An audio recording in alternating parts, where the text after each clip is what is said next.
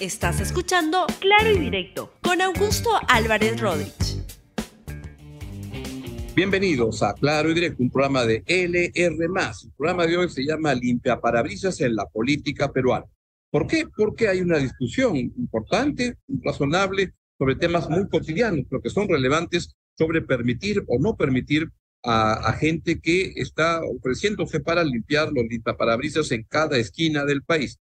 Pero también hay instituciones como Vigilancia Ciudadana que está haciendo un trabajo importante para poder ah, vigilar a los partidos políticos y servir como un limpiaparabrisas en la política peruana y voy a tener la, la oportunidad de conversar con Margarita Díaz Picasso, directora ejecutiva de Vigilancia Ciudadana, una institución que me ha parecido especialmente importante para mejorar la calidad de la política peruana. Empecemos con esta discusión sobre si se debe prohibir o permitir o cómo tolerar la presencia de limpiaparabrisas en las calles de Lima. Y ahí han surgido visiones y posiciones distintas, empezando con el alcalde de Surco, el alcalde Carlos Cruz, que lo que ha dicho es que buscan qué hacer o se van del distrito, pero en Surco no van a trabajar. Véalo, por favor. ¿Cómo haces tú para empadronar gente tan volante? O sea, el, un limpia parabrisas.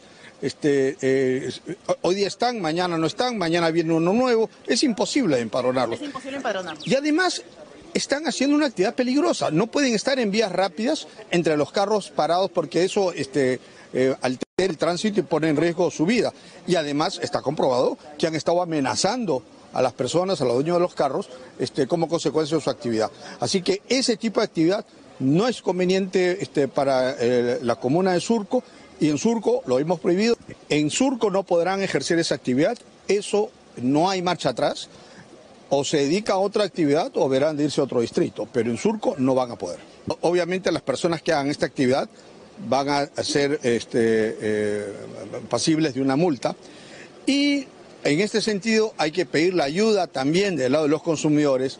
Aquel vecino que contrate un lavador de carros para que le lave su carro en la playa de estacionamiento mientras hace sus compras, también el vecino va a ser multado. Así que pedimos la colaboración de los vecinos para que no contraten lavadores de carro porque de esa manera están alentando que haya esa actividad.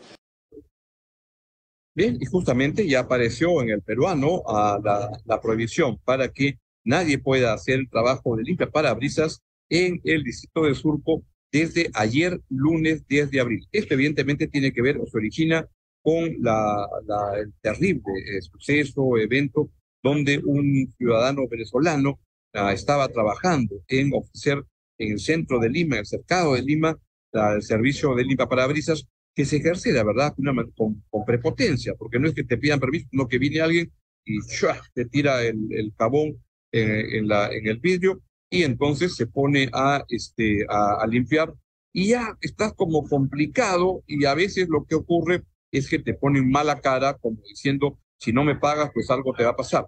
Bueno, en el caso de este terrible ah, eh, evento en el cual una persona no quiso pagar, y vino este ciudadano extranjero, solano, y le clavó el, la, una tijera en el pecho y lo mató.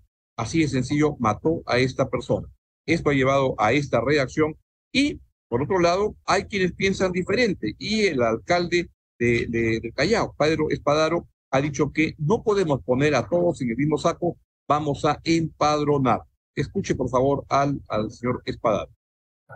A ver, en primer lugar, no podemos poner en el saco a todos los hombres y mujeres que se ganan la vida trabajando en las calles. Y quiero aquí señalar algo muy contundente. Nosotros no vamos a prohibir el trabajo en las calles, pero lo que vamos a prohibir sí, evidentemente, es la coacción, evidentemente es lo que está al margen de la ley. Para eso vamos a ser absolutamente drásticos con él. Pero también tiene que haber un empadronamiento de aquellos que trabajan en las calles, de aquellos que se ganan la vida humildemente en las calles. Evidentemente en zonas que se puedan trabajar en las calles. Tenemos que ver que es un tema social, no puede ser un tema populista. Hay extranjeros que están realizando acciones al margen de la ley pediremos también a Migraciones, a la Policía Nacional, que pueda realizar una eh, actividades, acciones concretas para llevarse a esos extranjeros que están al margen de la ley, que inmediatamente se vea si tienen orden de captura. Vamos a ser inflexibles en ese tema, pero también hay gente honesta que ha venido a trabajar al país. A ellos, bienvenidos. Pero los que están al margen de la ley no tienen cabida en el Callao. Y eso vamos a hacer absolutamente drástico. pues ahí tienen dos posiciones, la de dos alcaldes, Cruz y Espadaro, son alcaldes y que tienen una, una trayectoria de conocimiento de gestión pública con enfoques diferentes. ¿Cómo se debe enfrentar esa situación? creo que el tema es, es importante, hay que, hay que enfrentar un tema relevante de la ciudad y me parece bien que los alcaldes se aboquen con sus visiones, como el caso de Bruce, como el caso de Espadaro, a ver cómo enfrentan el, el problema. El problema de fondo es el problema de el empleo, el problema de la delincuencia, el problema de la inseguridad en la ciudad. Es el tema, sin duda, de, de fondo. Yo sospecho que con simplemente con este impedir que limpien el, que te limpien el, el, el, parabrisa, se arregla de fondo el, tema, le va a servir para alguna gente, para evitar, para, para rechazar ese tipo de este, amenazas, pero no creo que, este, o de gente también, no solo son delincuentes, también hay gente que se gana la vida, que lleva el pan a su casa con este trabajo de limpiar las lunas, los vidrios de los autos a, este, a, los conductores. Hay de todo, un tema más complicado, pero vamos a ir con mucha atención y con mucho interés lo que vaya ocurriendo.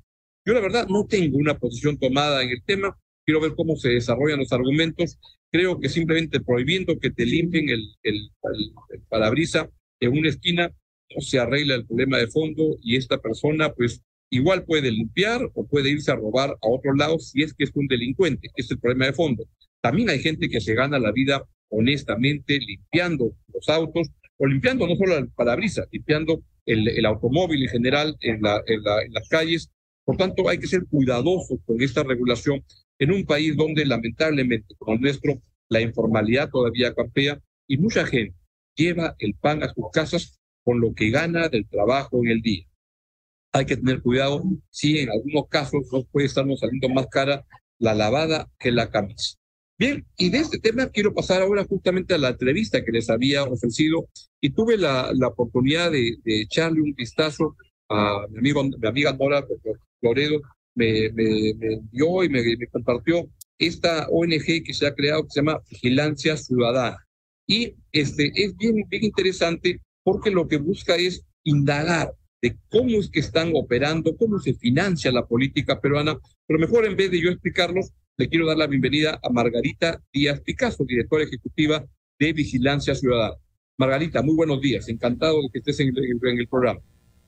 Muy buenos días, Augusto, muchas gracias por la invitación. Un gusto.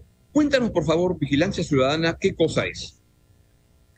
Eh, sí, Vigilancia Ciudadana es una asociación civil conformada por profesionales de diferentes carreras que nace con un mandato muy concreto, que es conocer cómo podemos hacer en el Perú una mejor política a partir de la transparencia y la claridad en la rendición de cuentas del financiamiento político, Augusto.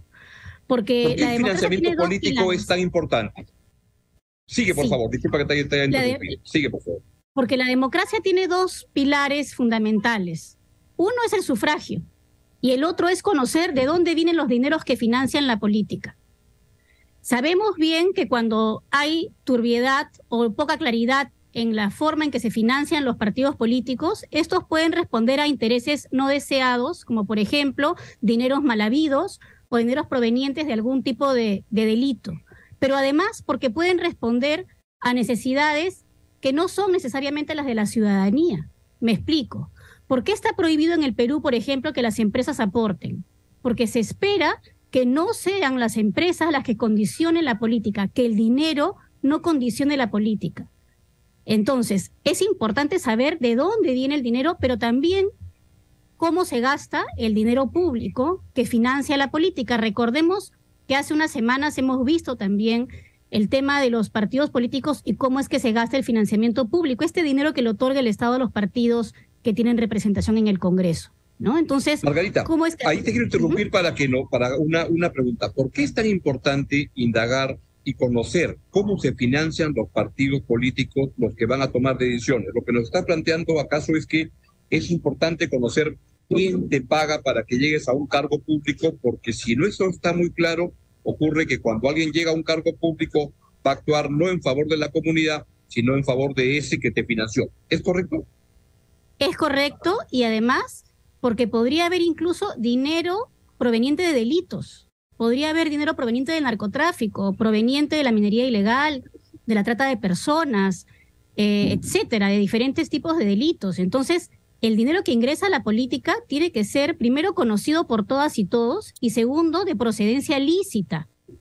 Por eso es tan importante y porque además los partidos que desean el voto de la ciudadanía tienen la obligación legal y ética de decir de dónde vienen los recursos con los cuales están financiando sus campañas, pero también sus actividades partidarias ordinarias.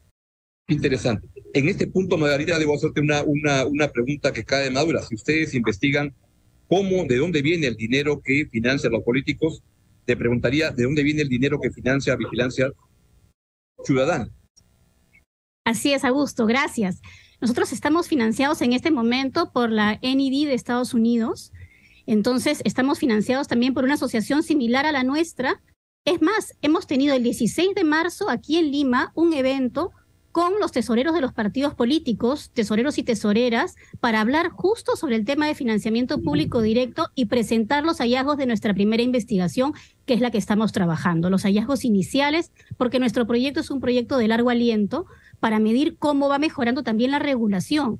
No solamente estamos mirando el tema desde la fiscalización a partir de los reportes que presentan a la OMPE, sino también de forma participativa con los tesoreros y tesoreras, viendo qué problemáticas tienen ellos para las rendiciones de cuentas y en función de ello también hacer consultas al organismo electoral y, por supuesto, algunas propuestas para poder mejorar las rendiciones de cuentas. Margarita, entonces la, la, entremos al tema del financiamiento de los partidos políticos. ¿Cómo se financian los partidos políticos en el Perú? ¿Son dos grandes fuentes, privadas y públicas? ¿Es así? Efectivamente, hay dos grandes fuentes. Una es la privada y otra es la pública. ¿La pública de dónde viene? Sí, la pública tiene dos entradas. En la época de campaña recordemos la franja electoral. La franja electoral se financia con dinero público. Está prohibido que los partidos políticos hagan anuncios en radio y televisión. Entonces, la franja electoral es solo con dinero público. Ese fue una de las modificaciones a partir del referéndum. Se modificó el artículo 35. Pero además hay dinero contante y sonante, para decirlo de, forma sencilla, que se entrega a los partidos políticos con motivo de elecciones generales, siempre y cuando tengan representación en el Congreso. Y eso se cuantifica, es 0.1% de los votos emitidos. Entonces, en público tenemos el directo, que es en dinero, y el indirecto, que es la franja electoral, para que ellos eligen una serie de, de un catálogo de tiempos y espacios, eso es un tema de franja. Y en privado tenemos los aportes fuera de campaña. No, pasemos todavía, eh, entremos al tema del, del público. Esto es que me, le dan a cada partido político, en función del resultado que tuvo en la elección, le dan un dinero, ¿no? Y que se lo van a dar durante los siguientes cinco años y que tiene que ver mucho con su participación, su tamaño en el, en el Congreso de la República. ¿Es, correcto? Efectivamente. Así es, se entrega solo a los partidos políticos que logran llegar al Congreso en función de su representación. discriminatorio esto porque no le toca a los partidos que quieren entrar? ¿Que competirían en desventaja? Eh, el, financiamiento público directo tiene como finalidad fortalecer a aquellos partidos con representación nacional y tienen representación nacional en función de la elección congresal. Por eso, esa es la línea de lógica, digamos, para poderlos financiar. No es que se financian a todos los inscritos, creo que por allí va tu pregunta, a todos los partidos inscritos, sino solo a aquellos que han gozado del voto de la ciudadanía. Es, es, es para fortalecer a aquellos que han sido preferidos por la ciudadanía. Preferidos. Entonces, en este caso, el señor Vladimir Cerrón o la señora Keiko Fujimori este, van a tener un financiamiento asegurado porque tienen una representación en el Parlamento importante, Perú Libre y Fuerza Popular. Este, el que quiere entrar a un partido nuevo está complicado y se tiene que recurrir a otro financiamiento, ¿no? Ver cómo se las agencia para entrar en, en política. ¿Es correcto?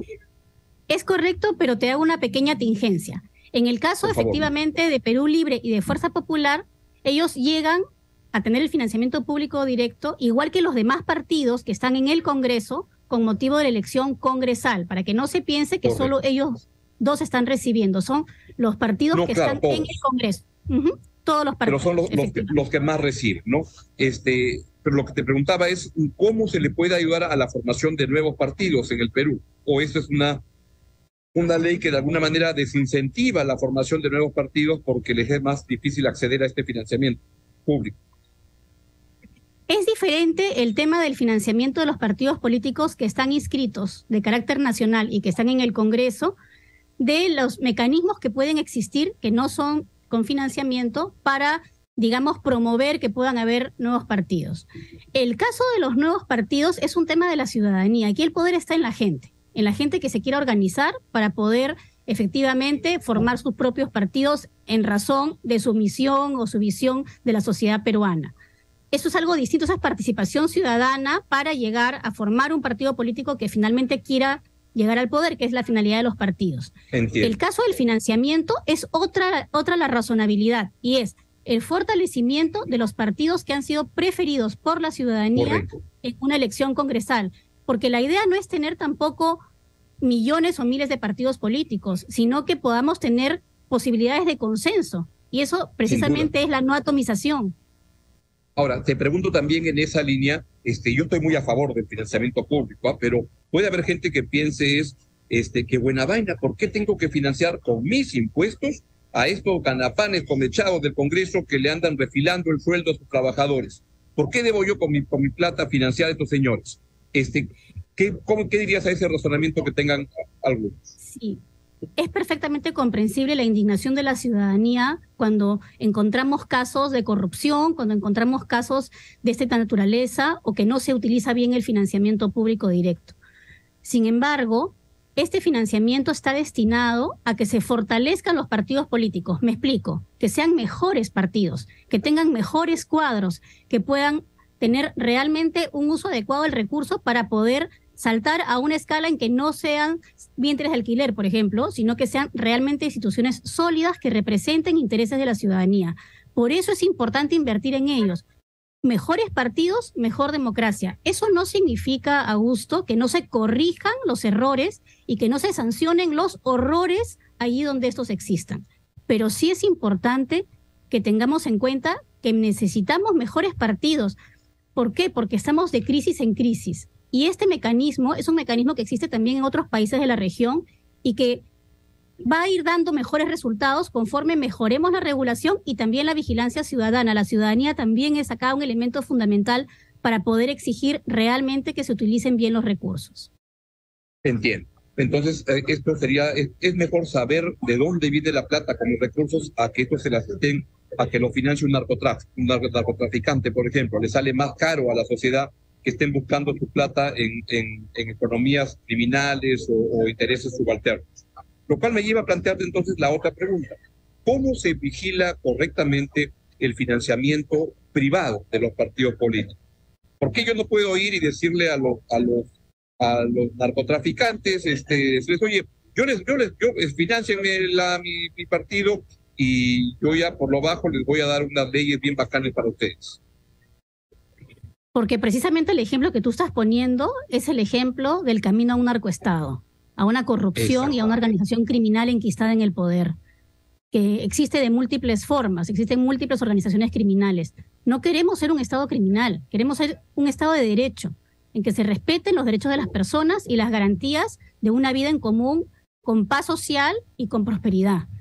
Y por eso es importante tener reglas claras de financiamiento y ser severos y sancionar con rigurosidad cuando el financiamiento es ilegal, en el caso de la parte penal, y por supuesto con las multas cuando se trata de faltas administrativas.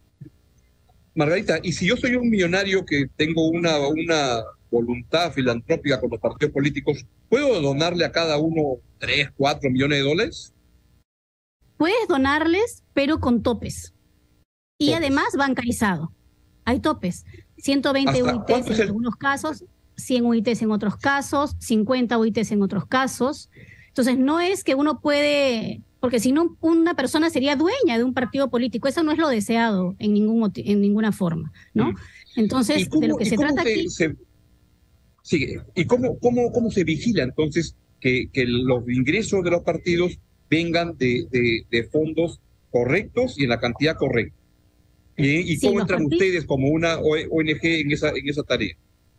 De acuerdo, mira, los partidos tienen sí o sí que tener un tesorero que es el responsable de la parte económica del partido y que tiene que tener además un partido político cuentas separadas, las cuentas por las que recibe el financiamiento público y las cuentas por las que recibe el financiamiento privado y la de campaña.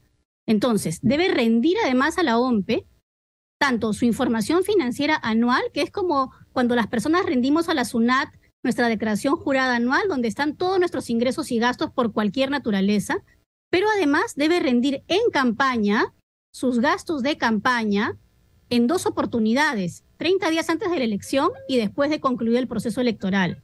Entonces, existen una serie de rendiciones para que los partidos políticos puedan decir, aquí están mis cuentas, mis balances, y es la OMPE quien tiene que verificar que efectivamente esas cuentas y balances estén ajustadas a la realidad. Para eso hay un equipo de auditores en OMPE y una gerencia especializada en la materia, que es la que ve este tema. Y ojo, acá hay algo que también... Y si, hay un, y si ya hay un equipo en nombre, ¿para qué se requiere vigilancia ciudadana ONGs como la, la, que tú diriges? Porque OMPE actúa desde el Estado. Nosotros actuamos desde la sociedad civil vigilando también la actividad del Estado. Como ciudadanos y ciudadanas tenemos la, la, responsabilidad de involucrarnos en aquellos asuntos de la vida pública que nos atañen y sí nos atañe que, el Estado haga una buena labor de fiscalización y sí nos atañe que los partidos políticos sean sólidos, fuertes y estén ajustados a la ley y a la ética. Y mira que te digo no solamente a la ley, sino también a la ética, porque muchas veces han habido conductas que no son delictivas, pero que son antiéticas a nivel de rendiciones de cuentas.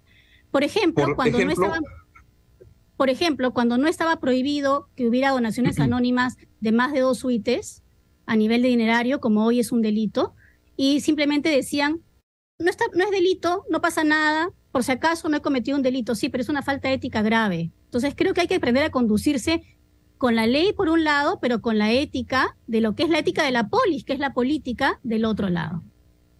Y existen instrumentos que le permite a una entidad privada, como una ONG de la sociedad civil, como Vicente Ciudadana, entrar a, a realmente conocer cómo están usando los recursos, de dónde vienen, o hay muchas trabas para esto? Todavía es muy poco transparente el sistema. Sí, nosotros hacemos nuestra, nuestros reportes en base a la página web de la OMPE, en la cual se pueden descargar tanto las rendiciones de cuentas a través de su plataforma Claridad, como los informes técnicos de verificación y control. Y además, también entrevistamos a los tesoreros y tesoreras de los partidos y vamos cruzando información para conocer qué es lo que está sucediendo a nivel de las rendiciones y cuáles son aquellas malas prácticas, por ejemplo, que existen y que han sido también expuestas por, por la propia prensa en, en, varios casos, ¿no? Claro. Margarita, yo tengo una, una, una sospecha que, que los financiamientos indebidos en el Congreso son financiamientos que a veces no van a un partido, sino que van a un congresista.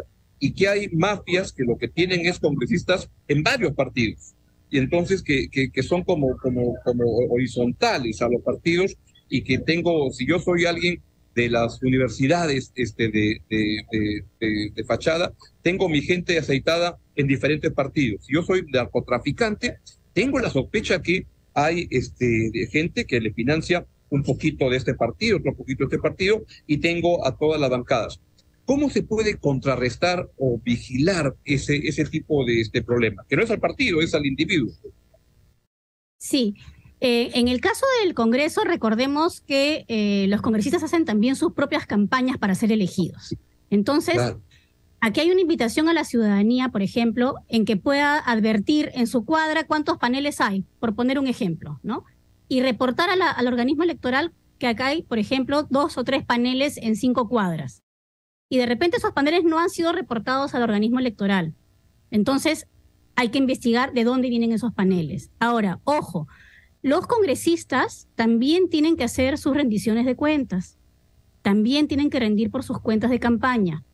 Entonces, a veces hay un desbalance evidente entre lo que la persona presenta y lo que se está mirando que ocurre. Mm. En esos casos tiene que haber una investigación de oficio y tratar de hacer lo que se llama el chequeo de aportantes, preguntar a los supuestos aportantes si efectivamente han aportado para por ahí empezar a seguir el hilo del dinero. Margarita, y hay una manera, yo a veces he tenido problema cuando he querido indagar por un congresista de tener su récord de votación, de saber, a ver, este congresista, ¿cómo ha votado? Quiero ver en los últimos dos años cómo ha votado en cada, y, vigilar eso, porque por ahí puedo saber quién es su real patrón. ¿Hay en el Congreso esa manera de, supervisar cómo ha votado un congresista o una congresista? Bueno, primero, por ley de transparencia se puede solicitar la información y tienen que brindarla, de todas maneras. Hay, hay derechos que tenemos las ciudadanas y ciudadanos y, si, y tienen que darla, y si no se da, uno puede apelar a esa decisión de no otorgarla porque efectivamente, como tú bien dices, primero que esa información es abierta para la ciudadanía, porque las votaciones suelen ser votaciones además abiertas y que se transmiten en el canal del Congreso, pero sí se puede pedir la información también por transparencia. Y efectivamente se puede seguir el hilo de las ideas que puede estar de repente corriendo de la mano con el hilo de los dineros, que es lo que tú estás comentando efectivamente. Ahora, pero, pero eso está, tengo que pedirlo por transparencia. Yo puedo apretar eh, Williams, aprieto una, una, una tecla en alguna este, web y me sale cómo ha votado Williams en los últimos años y medio. Fulano, Muñante, cómo ha votado y así. ¿Hay, eso así de, sencillo? No, hay investigaciones sí de periodistas que han hecho seguimiento de las votaciones de algunos congresistas. pero este, hay que reconstruir la historia de las votaciones. Claro, pero eso es hacer arqueología. Este, Mira, debería ser muy, muy transparente. Debería ser más fácil, sí, pero es como en el caso, por ejemplo, del portal de aquellas personas que han sido condenadas por terrorismo o por narcotráfico o por trata de personas o tala ilegal, que están prohibidos de ser aportantes, por supuesto. No tenemos ese registro fácilmente en el Perú. Y ese es una, una, un tema pendiente de construcción de ese registro para que los partidos también estén prevenidos de, de, se conocen los casos públicos, los casos mediáticos, pero de repente algunos casos específicos no se conoce que esa persona tiene una actividad criminal, ¿no? O sea, para ahí la, la, la, pregunta final entre las líneas de acción de vigilancia ciudadana podría estar también el de cambios en, la, en el acceso a información, en las normas que te permita un registro más fácil, ¿no? Por supuesto. El, el récord de un congresista de cómo vota es la prueba del delito. Por supuesto, pero además, ¿por qué? Porque en la democracia la ciudadanía tiene que tener acceso a toda la información, porque con información es que se toman decisiones. Y por ejemplo, en el caso de los partidos que son malos ejecutores del recurso público y que son pésimos eh, ejecutores también de sus recursos privados, la ciudadanía también ahí puede sacar conclusiones de si así es con lo, con lo, con lo que estamos viendo en este momento, cómo será cuando se administre ya el gobierno, ¿no? Entonces es una prueba de fuego también para los partidos mostrar su transparencia, su transparencia a la ciudadanía es una obligación legal y ética. Margarita Díaz Picasso, pues muchísimas gracias, directora ejecutiva de Vigilancia Ciudadana. Te voy a estar molestando para que nos des este, los hallazgos y, la, y las cosas que vayan encontrando en su, en su trabajo. Un gran abrazo y éxitos con, la, tarea que han emprendido. Muy bien, a ti. Y de esa manera llegamos al final del programa. Disculpen que me he pasado un poquito y lo dejo con toda la excelente programación de LR. A continuación, Rosa María Palacios con Singio. Chao, chao. Gracias por escuchar Claro y Directo con Augusto Álvarez Rodríguez. Suscríbete para que disfrutes más contenidos.